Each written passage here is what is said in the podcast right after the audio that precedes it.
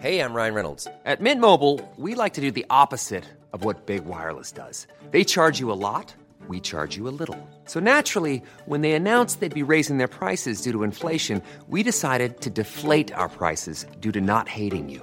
That's right. We're cutting the price of Mint Unlimited from $30 a month to just $15 a month. Give it a try at mintmobile.com slash switch. $45 upfront for three months plus taxes and fees. Promo rate for new customers for limited time. Unlimited more than 40 gigabytes per month. Slows. Full terms at mintmobile.com.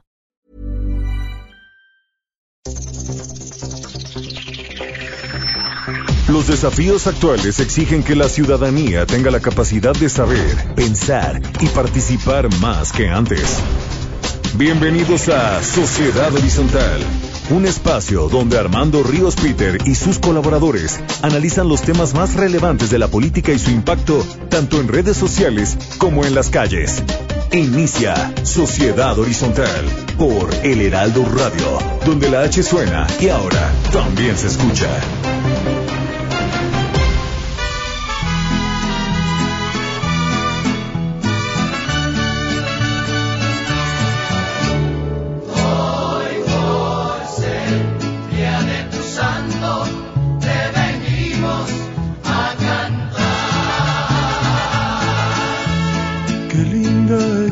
La mañana en que vengo a saludarte. Hola, ¿qué tal? ¿Cómo están? Pues muchas gracias a mi equipo por estas mañanitas. Estoy muy contento de estar aquí con ustedes, celebrando un año más de vida. Y bueno, pues contento obviamente de darles la bienvenida en este domingo a todos los que nos escuchan aquí en Sociedad Horizontal. La verdad que todos construimos a través de la señal del Heraldo de México. Yo soy Armando Ríos Peter y le agradezco mucho que como cada domingo me acompañen. Maru Moreno, ¿cómo andas? Hola Armando, muy feliz cumpleaños, ¿qué tal le estás pasando? Bien, padrísimo, aparte contento de estar aquí con ustedes y Un obviamente abrazo. con toda la amplísima. Gracias, querida, y con todo nuestro querido auditorio. Y bueno, también mi querido Pedro Sáez, ¿cómo andas, Pedro? Hola Armando, este, muchísimas felicidades, muy contento de estar aquí este, contigo y con el equipo como todos los domingos. Gracias, gracias, padrísimo, gracias, en serio, la verdad es que estoy contento y es la primera vez que tengo chance de estar en un cumpleaños y estar aquí en, en- en comentario directo con la gente en radio. Y pues le agradezco también a Gabriel González y a Yasmín Hernández, eh, que nos apoyan como siempre ahí en los controles desde las instalaciones del Heraldo Radio. Aprovechamos para enviarles saludos a todos los que nos escuchan en la Ciudad de México, en Monterrey, Guadalajara, Nuevo Laredo, Tampico, Ciudad del Carmen, Villahermosa, Hermosillo, Nayarit, Colima, Culiacán, Tuxtla Gutiérrez, Capachula, Tehuantepec, Morelia, San Luis Potosí y por supuesto mi queridísimo puerto de Acapulco. A todos les damos la bienvenida a Sociedad Horizontal. Muchas, muchas gracias por su preferencia. Y Maru, por favor, recuérdanos las redes. Claro que sí, nos pueden seguir en Twitter con arroba Heraldo de México, Facebook El Heraldo México y en Instagram con arroba El Heraldo de México. Y también nos pueden escuchar online a través del portal del heraldodemexico.com.mx. Esperamos todos sus comentarios y se los agradecemos como siempre en el Twitter eh, con el hashtag de Sociedad Horizontal. Vivimos un cambio de era, la tecnología ha provocado nuevas formas de organización y comunicación, las jerarquías tradicionales pierden su valor a pasos agigantados y hoy el diálogo es el motor para entender que la verdad cotidiana la construimos todos, especialmente si logramos ponernos en los zapatos del otro. Y bueno, pues entrando en materia, Hoy tendremos un análisis, como cada domingo, con los temas más calientes de las redes sociales y esta información es cortesía de Metrix, conocer la verdad en una sociedad digital. Mi querida Maru, mi querido Pedro, yo empezaría eh, con una reflexión. Esta semana, pues sin duda alguna, el tema que más eh, presencia tuvo fue pues toda esta discusión que se está llevando a cabo ahí en la Cámara de Diputados, en el Congreso de la Unión, el tema alrededor de esta iniciativa preferente que mandó el presidente López Obrador, pues que lo que trae, eh, cuyo contenido es pues un cambio de 180 grados a lo que ya se había hecho en materia de energía eléctrica. Recordemos que el sexenio pasado una reforma energética, no solamente de la parte eléctrica, sino también la parte de los hidrocarburos, en fin, Pero el presidente López Obrador, que desde su campaña se manifestaba en contra de esa reforma estructural, ha planteado un cambio a la ley, al marco de la Comisión Federal de Electricidad, para darle pues mayor presencia a esta empresa productiva del Estado. Eh, muchos han sido críticos respecto a este planteamiento, señalan que se regresará a un monopolio que puede ser muy disfuncional y a final del día, eh, pues eh, esto implica, digamos, una lógica distinta respecto a la participación de la iniciativa privada que como recordaremos, eh, pues era la apuesta que se tuvo en el sexenio pasado, garantizar que a través de la participación de la iniciativa privada, pues pueda haber eh, mejores precios, mejores tarifas, eh, mejor servicio, mayor eficiencia. En fin, hay quienes cuestionan y critican que esto sea así. La semana pasada recordarán que estuvimos hablando sobre este tema con un experto en la materia, pero quiero hacer toda esta reflexión porque el debate parecía ser que se va a acelerar esta semana, pues muchos actores estuvieron presentes debatiendo, discutiendo, pero sobre todo tuvimos el problema de que casi en 25 entidades de la República pues hubo apagones, es decir, estamos teniendo ya problemas en el servicio, en la forma en la que se está proviendo esta, pues digamos, esta, esta fuerza que le ayuda a las empresas, que le ayuda a la vida cotidiana a la gente. Entonces, vamos a estar muy atentos a todo este debate y esta discusión y la sociedad horizontal me parece que tiene que involucrarse, porque es algo que puede impactar en costos y en la calidad de la oferta. Pero cuéntanos, por favor, mi querida Maru, ¿cómo estuvo, digamos, toda la temática, cómo lo viste tú en el seguimiento que le diste esta noticia. Así es, inminente la aprobación de la reforma a la ley de la industria eléctrica que le da prioridad a la contratación de energía a la Comisión Federal de Electricidad sobre otros proveedores. Sin embargo, se puede esperar una sorpresa por parte de la Suprema Corte de Justicia, quien podría revocarla por considerarla inconstitucional. Con este mismo tema, en la semana, el director general de la CFE Energía y CFE Internacional, Miguel Reyes, acusó que gracias a las administraciones pasadas, México depende del gas natural que se importa y se le dio prioridad a los acuerdos que se tenían con Texas. Y mientras este discurso se daba, el norte y centro del país presentaron fuertes apagones de luz, ya que dijo el gobierno federal, los ductos de gas que vienen de Estados Unidos se congelaron y se interrumpió el suministro generando un caos en medio de la presencia de nevadas fuertes en el norte del país. Las redes se manifestaron con memes y distintos hashtags en los que destacaron hashtag CFE, hashtag apagón, hashtag sin luz y hashtag cenace. Bueno, pues todo un debate, están involucrando obviamente a las distintas autoridades, al SENACE, a la CFE, al SENAGAS.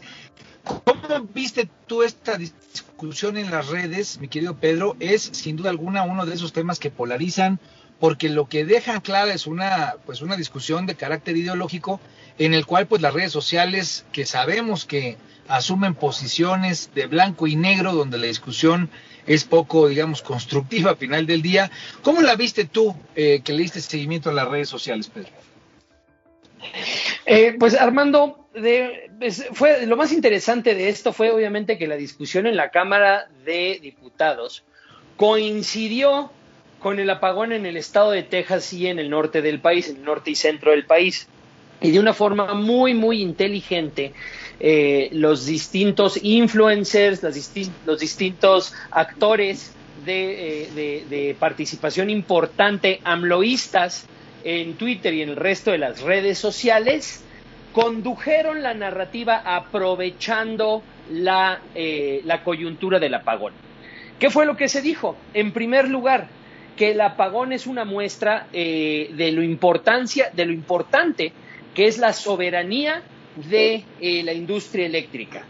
Y culparon a las administraciones prianistas, a las administraciones anteriores del PRI del PAN, de ceder la, este, la soberanía de la industria eléctrica a los privados y que precisamente mientras esto se discute en la Cámara de Diputados, podemos ver con el apagón un ejemplo de lo importante que es que el Estado tenga más capacidad de regulación en la materia. Eh, dieron, eh, salieron muchísimos tweets diciendo que hasta el 2018 solo el 45% de la industria estaba en manos privadas y que a partir de ese momento eh, el 80% está en manos privadas. Posteriormente, la discusión cambió el viernes. ¿Por qué?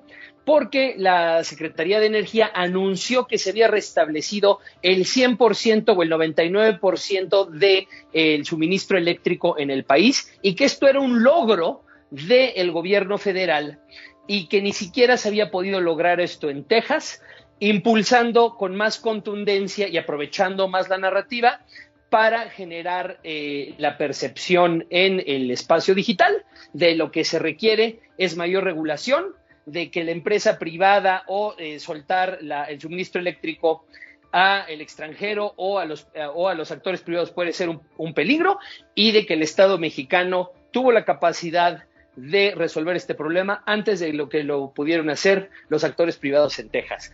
Y esto fue eh, por parte del amloísmo y eh, la verdad es que lo hicieron de una forma eh, muy eh, eficiente, porque la discusión por parte del planismo había empezado precisamente con los argumentos de que esto se iba a convertir en un monopolio. Estaban dando, eh, obviamente, cifras de cómo en cualquier estado moderno la industria eléctrica tiene participación de la iniciativa privada. Pero, como comento, el amloísmo aprovechó muy bien la coyuntura y ahogó los argumentos de, de la oposición digital que habían empezado con ventaja en el principio de la semana.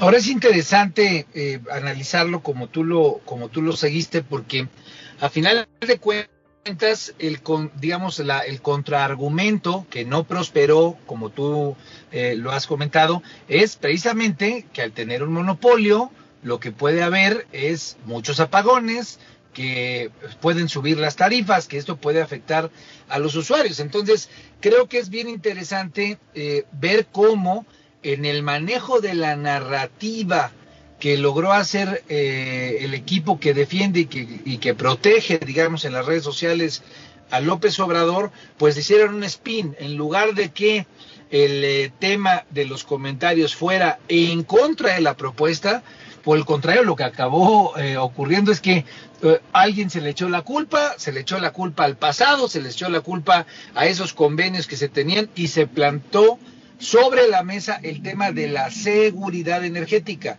Eh, creo que es importante recuperarlo porque ese debate es el que está y va a seguir presente ahí. Por un lado, los que defienden el tema de la seguridad energética como parte de la seguridad nacional, como parte, digamos, de uno de los imperativos categóricos que tiene que defender el Estado, y por otro, el de la competencia, que inclusive la Comisión Federal de Competencia Económica, recordemos que ya había ganado por parte de la Suprema Corte de Justicia un, un eh, digamos una una condición en la cual lo que defendió la Suprema Corte de Justicia fue la competencia. Entonces, ¿qué es lo que yo quisiera? Y a ver, a ver tu opinión, ¿qué opinas de esto, Pedro? Pues seguramente este debate se va a mantener y si, como nos decía Maru, esto terminara eh, controvirtiéndose nuevamente frente a la Corte, porque una cosa dice la Constitución y otra cosa puede decir la nueva ley, pues quien va a terminar teniendo el costo político de esto va a ser la Suprema Corte. Pero ¿qué opinas tú de esto, Pedro? Pues, eh, a ver, estoy completamente de acuerdo. En primer lugar, podemos, como tú bien mencionas, eh, asegurar que esta batalla todavía no acaba. ¿No? Eso es en primer lugar. En segundo lugar, podemos ver cómo precisamente en las redes sociales los detalles este, a veces no es donde se pone el enfoque de la discusión y se, y se, convierte, como lo mencionaste, en una discusión de blanco y negro. Y en tercer lugar, que es más importante, es que podemos ver que la agilidad eh, de manejo narrativo de, eh, de la estrategia digital del gobierno federal, que también obviamente por ser una estrategia centralizada, por, bueno, no centralizada, descentralizada, pero una estrategia que se toman decisiones eh, eh, en, torno a una línea muy clara, a diferencia de las posiciones que podría tomar el PRI, el PAN o los diversos este, grupos de oposición, es mucho más eficiente y mucho más rápida para aprovechar un evento que quizás no tiene tanto que ver con, con, con, la sustancia de la discusión que se está dando en la Cámara de Diputados y que posteriormente se va a dar en la Suprema eh, Corte de Justicia y generar una, una narrativa completamente a su favor. Tienes razón, y eso es eh, precisamente de lo que se trata hoy las redes y el diálogo de la sociedad horizontal, en la que la forma en la que se cuenta la historia, la forma en la que se arma la narrativa, es precisamente la que genera, la que persuade la que genera una dinámica que a final de cuentas puede terminar imperando, aunque haya distintos puntos de vista, distintos ámbitos del análisis técnico, termina teniendo esta capacidad emocional de convocar y obviamente, repito, de persuadir o convencer. En fin, eh, tenemos otro tema, un tema que pues está muy presente y que seguramente va a seguir presente, es este tema de eh, AMLO rompe el pacto. Cuéntanos, cuéntanos cómo está esa noticia, por favor, Maru. Eh, me parece que era importante destacarla, dado que el 8 y el 9 eh, de marzo, pues habrá pasado un año, estamos a escasos días de que haya pasado todo un año de pues aquella marcha que hicieron en domingo las mujeres vestidas todas de morado, no solamente en Paso de la Reforma, sino en muchos lugares del país y después el lunes donde pues se cerraron oficinas, se cerraron áreas de trabajo, escuelas, precisamente por el paro nacional de mujeres. Cuéntanos, por favor, cómo está esta noticia y de qué se trata este tema del hashtag AMLO rompe el pacto, por favor, Mar. Claro que sí, con mucho gusto. Félix Salgado Macedonio, quien ha sido acusado por violación y abuso sexual, se registró como candidato por el partido Morena a la gubernatura del estado de Guerrero. Pese a las múltiples voces de hombres y mujeres contra este nombramiento, mismas que se manifestaron en las redes con un hashtag un violador no puede ser gobernador. Asimismo, colectivas, escritoras, actrices y activistas difundieron un video en el que le exigieron a López Obrador romper el pacto patriarcal y retirar a Salgado Macedonio la candidatura de Morena al gobierno de Guerrero. Hashtag rompe el pacto fue seguido por miles de mujeres y hombres de todo el país y se convirtió en un trending topic. Al respecto, el presidente Andrés Manuel se expresó sobre las protestas de grupos feministas y dijo que aunque las respeta, ya chole, y que si Salgado ganó en las encuestas, se debe respetar.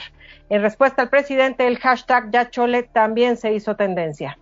Bueno, sin duda alguna un tema que pues está presente eh, por lo que significa, digo, más allá de una candidatura, más allá, digamos, de la discusión que desde jurídicamente hasta procesalmente está habiendo, lo que podemos prever, y aquí me gustaría escuchar tu opinión, Pedro, es que el tema de las mujeres va a empezar a volver a crecer, o eso es lo que yo eh, logré detectar, digamos, en este movimiento en el cual pusieron ellas un hashtag rompe el pacto, donde empezó a haber, digamos, estos videos con mujeres poniéndose eh, pancartas eh, precisamente señalando este tema de la ruptura del pacto. ¿Cómo, ¿Cómo lo sentiste tú? ¿Qué temperatura tuvo en las redes sociales y qué es lo que podemos prever para los próximos días y semanas? No, bueno, esto es una, una situación interesantísima, interesantísima, no solamente por eh, porque definitivamente mi opinión es que eh, en este proceso electoral, las mujeres, en el proceso electoral que viene, las mujeres van a jugar un papel importantísimo. La sociedad horizontal va a jugar un papel importantísimo. No solo las mujeres, también se está articulando la pequeña y la mediana empresa. Pero ¿por qué es importante mencionar eh, esto, ¿no? Que, va a jugar un papel importantísimo y que está cambiando la forma en la que se relaciona la sociedad horizontal con las autoridades. Eh, nosotros estamos acostumbrados a ver en Twitter que los trending topics normalmente son impuestos o tienen, eh, eh, son promocionados por articulaciones que después se pueden capitalizar por un proyecto político. Esto fue lo que sucedió del 2014 al 2018 con la articulación progresista que tanta potencia le dio al proyecto político de Andrés Manuel López Obrador. Y entonces normalmente no hay un diálogo, no hay una exigencia por parte de la sociedad horizontal a la autoridad. Simple y sencillamente lo que se hace en esa lógica es decirle, estás equivocado, estás equivocado, criticar, denigrar, eh, reducir las preferencias electorales para que llegue otra opción política. Pero aquí estamos viendo algo completamente distinto, tanto con las mujeres como con la pequeña y mediana empresa.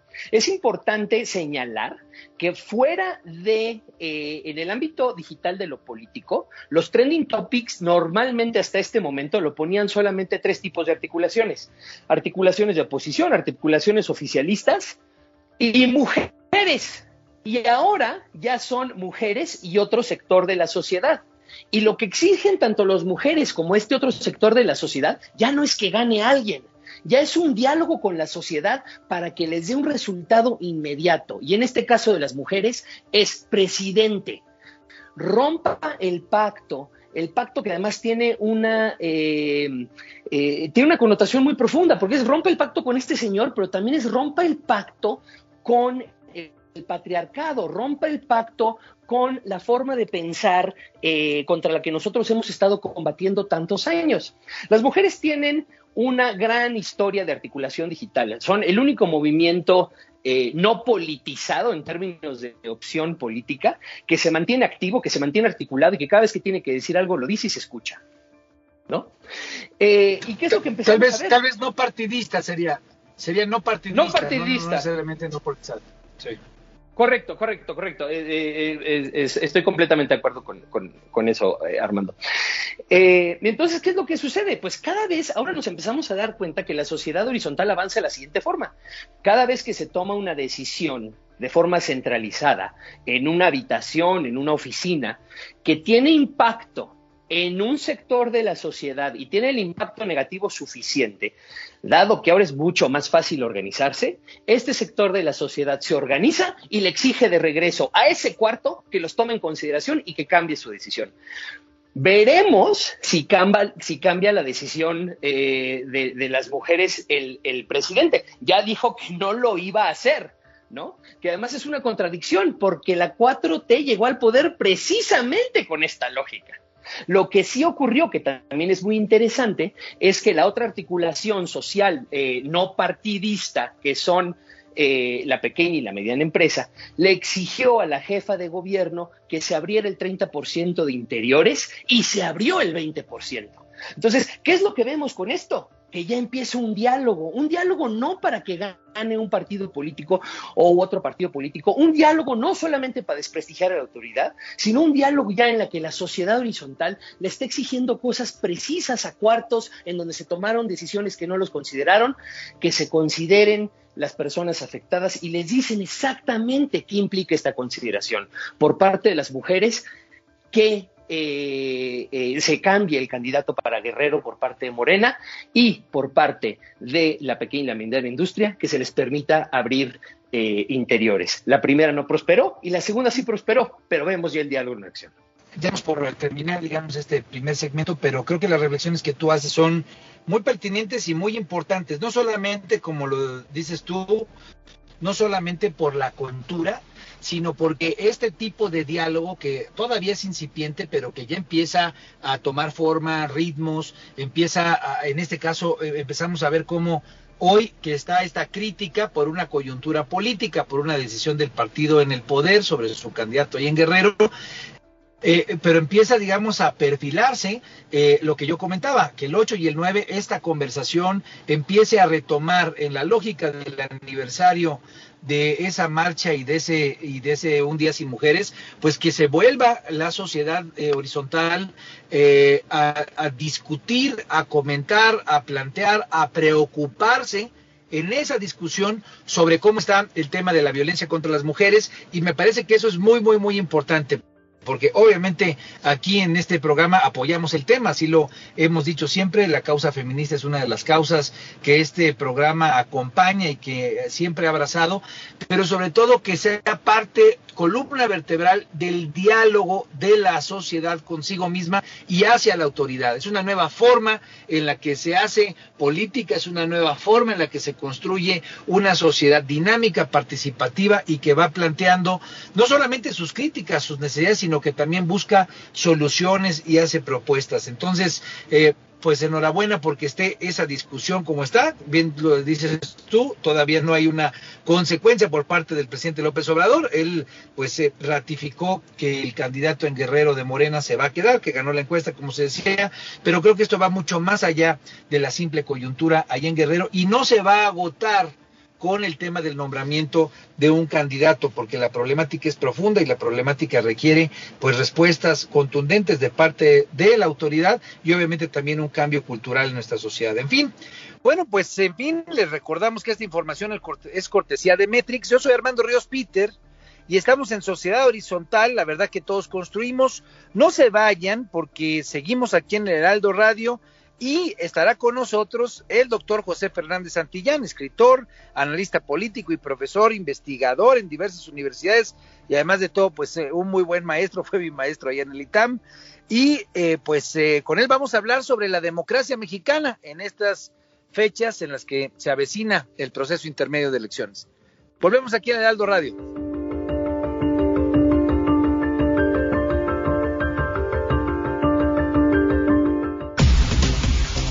Vamos a una pausa y regresamos a Sociedad Horizontal por El Heraldo Radio.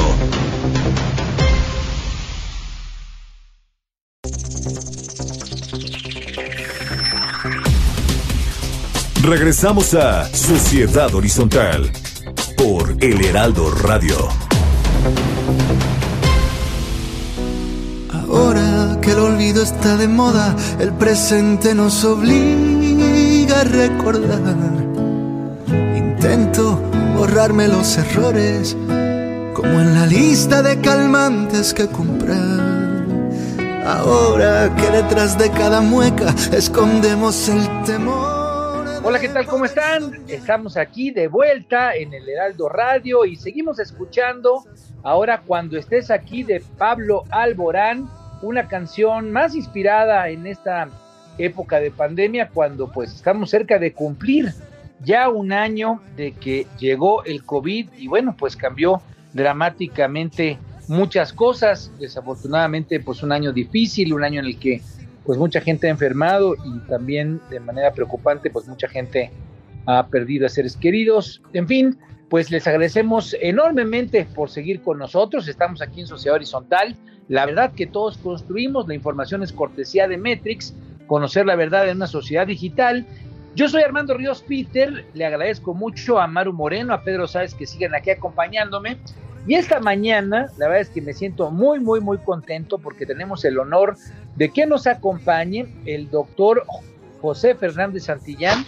Él es escritor, analista político, profesor, investigador de universidades muy, muy, muy importantes como Harvard, como Georgetown, y actualmente es profesor en la Escuela de Humanidades y Educación del Tecnológico de Monterrey y además discípulo, traductor del filósofo italiano Norberto Bobbio. Y bueno, pues valga el comercial, además de todo, fue mi maestro allá en el ITAM, mi maestro que me enseñó clases sobre democracia y clases sobre liberalismo. La verdad es que me siento muy, muy, muy contento, mi querido Pepe, de que nos acompañes el día de hoy. ¿Cómo estás? Gracias, muy contento de compartir este espacio contigo. Gracias por la presentación. Y efectivamente fuiste mi alumno y quiero decirlo al auditorio que llevo cerca de 48 años como profesor y Armando Ríos Peter es uno de los tres alumnos más destacados que he tenido a lo largo de mi trayectoria profesional. Y lo digo con mucho orgullo porque lo he visto crecer, lo he visto madurar como político, pero además es un político preparado. Eso es muy importante decirlo porque tenemos muchos políticos, pero no tienen ni por mucho la preparación que tiene Armando Ríos Peter. Y además, como él bien decía, y se trata de esto el programa, una de las materias que llevó conmigo es sociedad civil, esa sociedad horizontal. Así es que Armando, para mí es un gusto compartir este espacio contigo. No, hombre, Pepe, mil gracias. Ya es el mejor regalo que me han dado el día de hoy. De veras, te último. Y bueno, pues mira, yo quería aprovechar, eh, estamos, como tú bien sabes, pues ya en la víspera de que sea el proceso electoral, digamos ya las campañas en pleno, los partidos han empezado a, ya a llenar los, los foros, los espacios de comunicación, pero creo que vale la pena, vale la pena hacer pues una suerte de, de revisión más integral, más de, más de una visión de bosque, eh, en un contexto en el cual pues la gente está atenta a lo que está pasando, repito, en las campañas, pero pues durante muchos años en nuestro país se luchó por conseguir pues una democracia vibrante, una democracia donde hubiera competencia electoral, donde no hubiera el antiguo monopolio de poder. Y, bueno, pues tuvimos una alternancia, eh, primero en el 2000, eh, la primera alternancia, digamos, de partido político, y ahora, por así decirlo, si bien no es una alternancia como tal, pues ya gobierna un partido de izquierda, cosa que no había ocurrido antes. De, digamos, en esa lógica, ¿cómo percibes la democracia en nuestro país? Eh, ¿Cuáles, digamos, serían los, principales puntos a destacar en algo que ha venido evolucionando y que muchos sienten que ha evolucionado para bien, pero que a últimas fechas muchos también perciben que ha evolucionado para mal, mi querido Pepe? Bueno, primero que nada hay que señalar que el concepto democracia, como decía Giovanni Sartori, de tanto utilizarlo se ha vaciado de contenido. Entonces hay que regresar a las bases del significado de la democracia.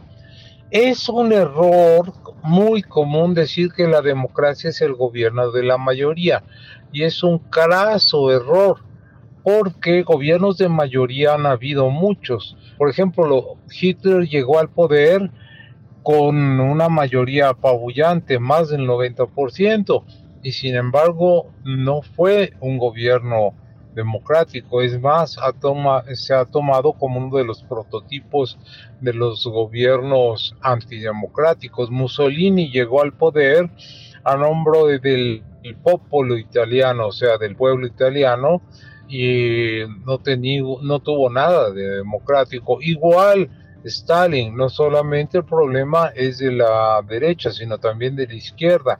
Stalin nombró, em, llegó al poder con una revolución proletaria que se suponía era una revolución para el bien de las mayorías.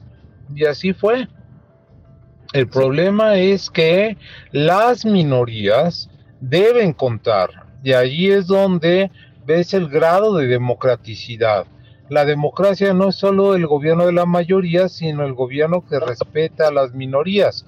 Consenso y disenso eh, es lo que forma la democracia. Y como decía Hans Kelsen, el compromiso forma parte fundamental de la democracia, de tal manera que la decisión no sea la imposición o el mayoriteo, sino que en la medida de lo posible sea el acuerdo. Entonces, ahí está la definición de la democracia, es el gobierno de todos, mayoría y minoría incluidas, que se respete la mayoría, la minoría, pero que también las minorías respeten a la eh, mayoría. En efecto, y como bien lo dices tú, ahí especialmente donde se pueden respetar los disensos es donde se ve la calidad del diseño, eh, lo potente que pueda ser una democracia. Eh, si solamente son, eh, por más que sean una mayoría, no se logra incorporar a, los que están, digamos, a las, a las pequeñas minorías, pues termina siendo muy difícil que, un país prospere porque es un país partido, un país que se, que, se, que se divide y que está fragmentado. ¿Cómo ves bajo ese contexto a nuestro país? Y te lo pregunto porque aquí en Sociedad Horizontal, que le damos mucho seguimiento a cómo funciona eh, las redes sociales, este nuevo espacio de discusión importante que hay, pues mm. donde se percibe mucho, mucho el debate, eh, mm. vemos que hay una gran polarización y que luego en esa polarización termina imponiéndose solamente una visión y, a otros se les aleja, a otros se les critica o inclusive se les estigmatiza. Así es, mira, el problema de México fue que hubo un partido hegemónico, el PRI, que gobernó 71 años, pero afortunadamente después del 68 se dieron cuenta que tenían que abrir las esclusas que ya no era posible sostener el viejo sistema y entonces vino la reforma política de Jesús Reyes Heroles en 1977 y le abrió, paso a las minorías. Entonces vino eh, la admisión de 100 representantes de representación proporcional, o sea, de las minorías. Y después, en 1986, otros 100 y ese, como está ahora el sistema, 300 representantes del principio de mayoría y 200 de representación proporcional. De tal manera que poco a poco México se fue democratizando en que cuanto fue reconociendo el principio de minoría, el principio de disenso, y gracias a eso fue que se dio, se han dado ya tres alternancias en el poder. La primera fue la de Fox, la segunda fue la de Peña Nieto y la tercera es esta. Ahora, eh, el problema consiste en que hoy tenemos de nuevo la presencia de un partido hegemónico y que tiende a ser un partido eh, em, que no respeta a las minorías, que ha polarizado al país eh, y que hay enfrentamientos y desconocimiento de lo que es el respeto al disenso. Ahora, lo, por lo que respecta a las redes sociales, tú bien sabes que eh, son mm, corta para los dos lados. Eh, por una parte, las redes sociales a nivel mundial han servido para impulsar los procesos de democratización.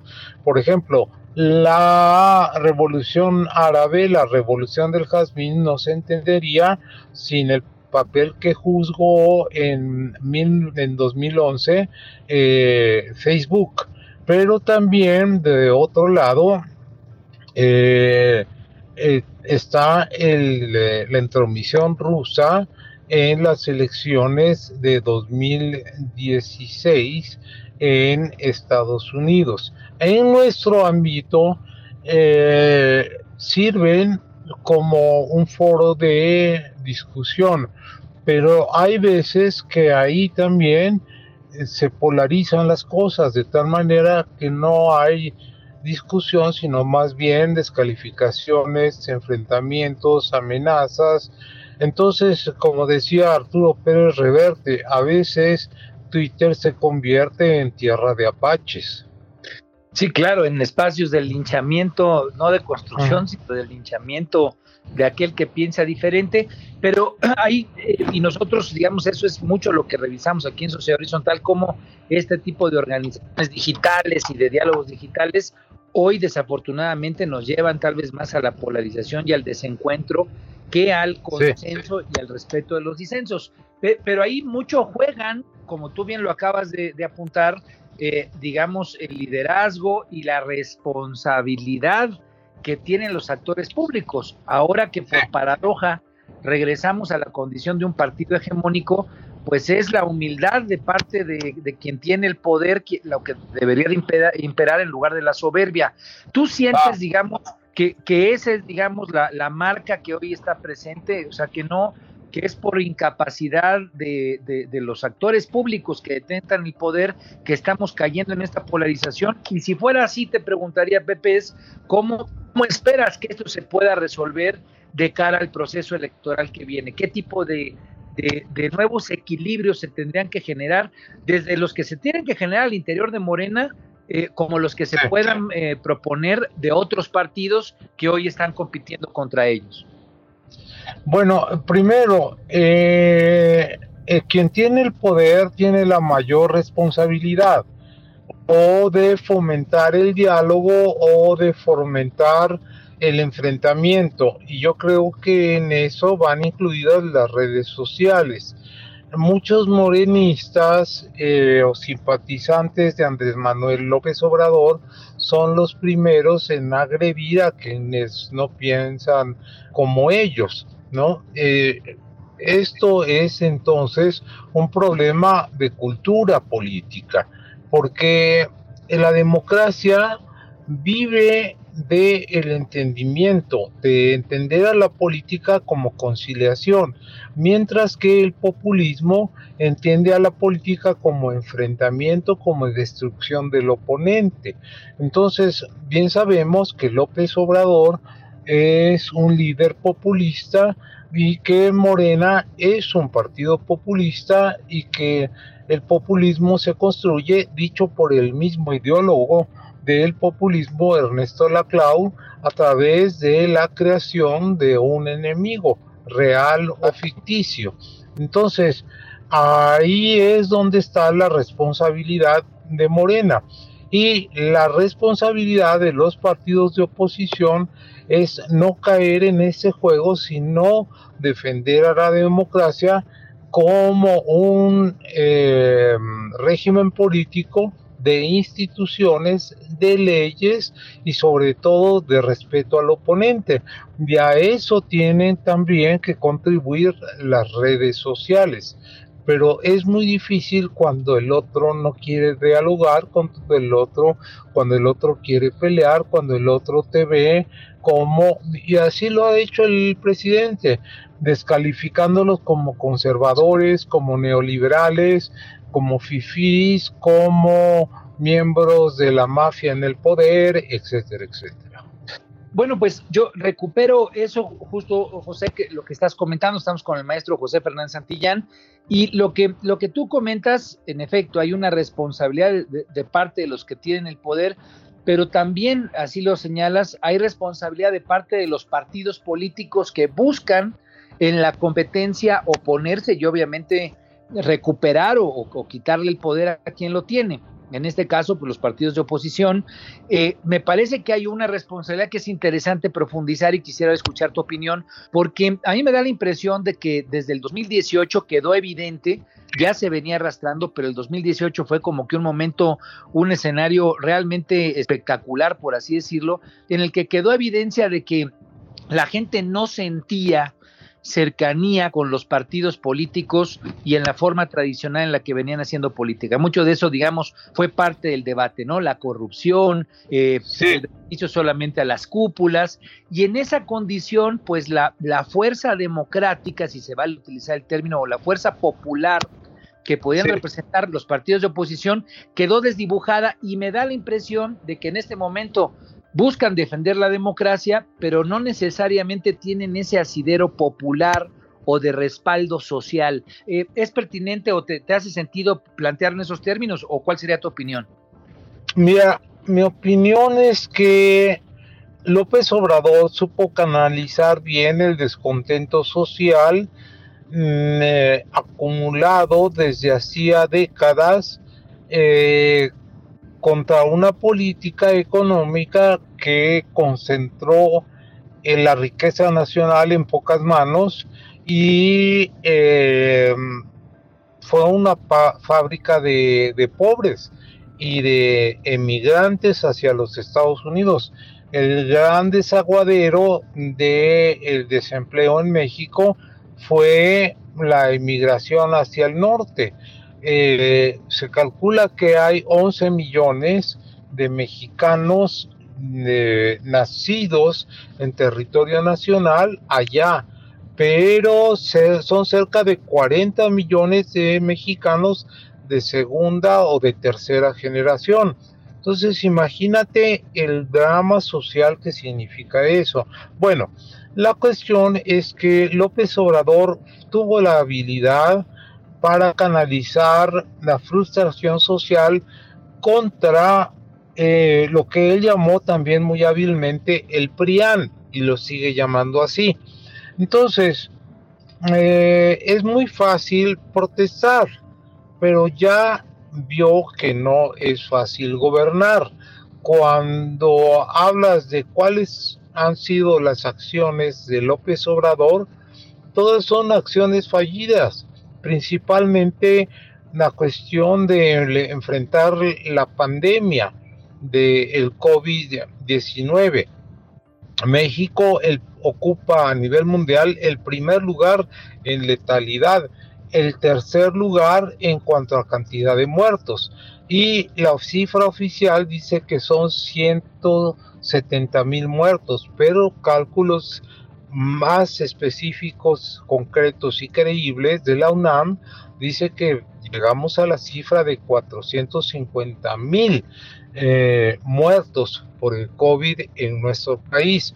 Entonces, em, lo que está sucediendo hoy en México es que esos partidos quedaron atolondrados después del sacudón del 2000 18.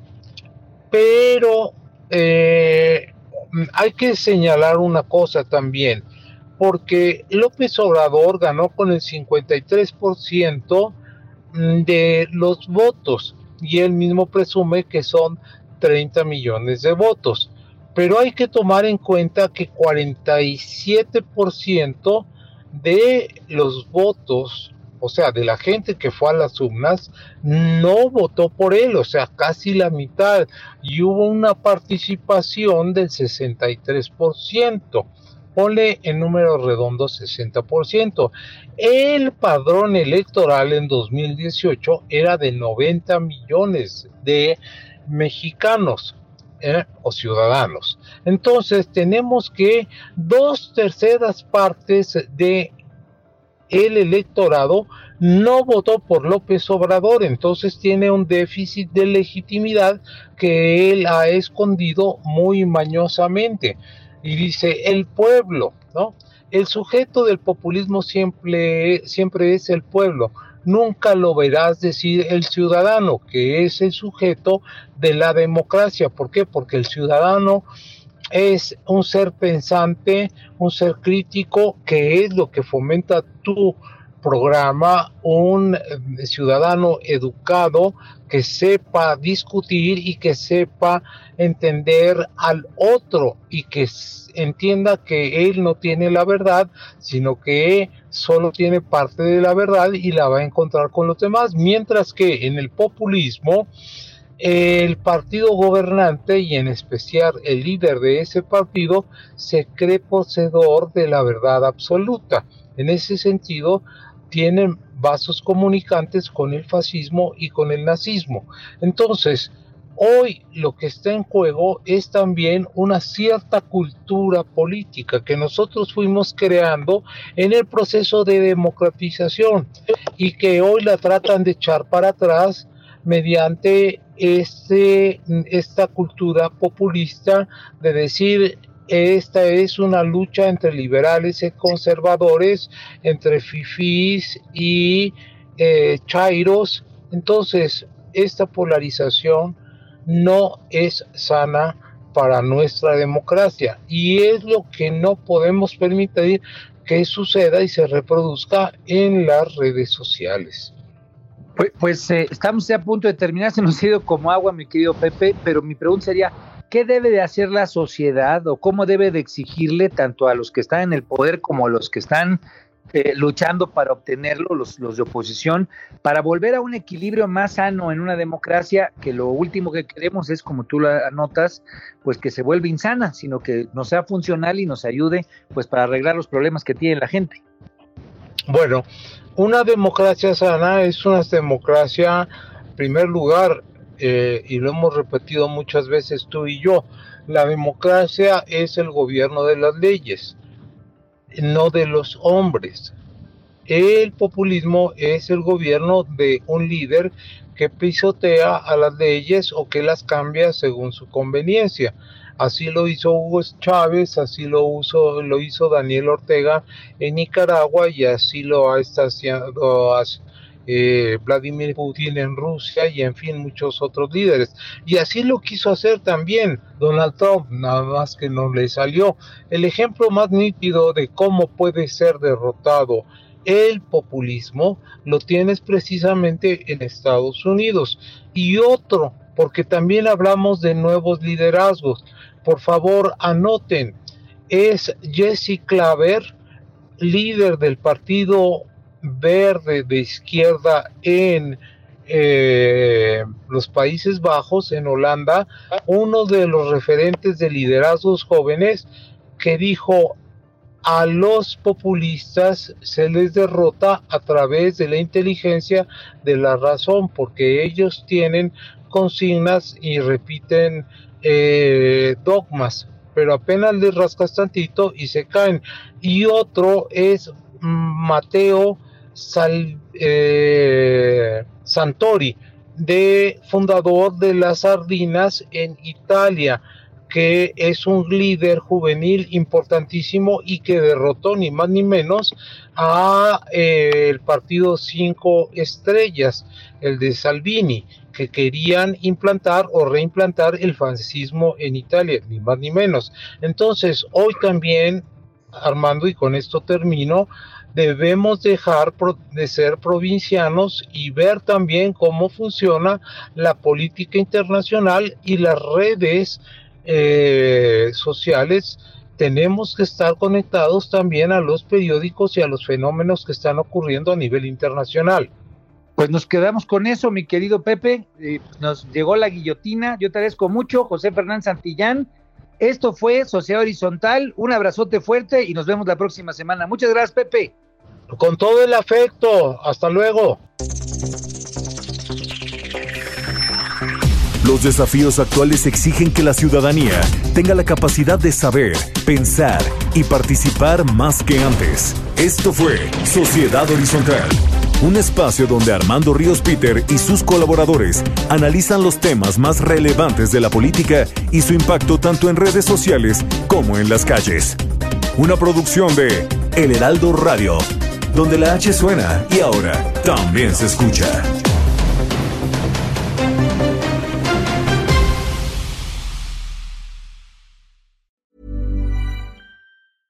Hey, it's Paige DeSorbo from Giggly Squad. High quality fashion without the price tag. Say hello to Quince.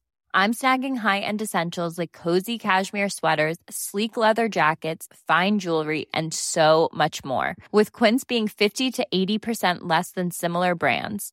And they partner with factories that prioritize safe, ethical, and responsible manufacturing. I love that. Luxury quality within reach. Go to quince.com slash style to get free shipping and 365 day returns on your next order. Quince.com slash style.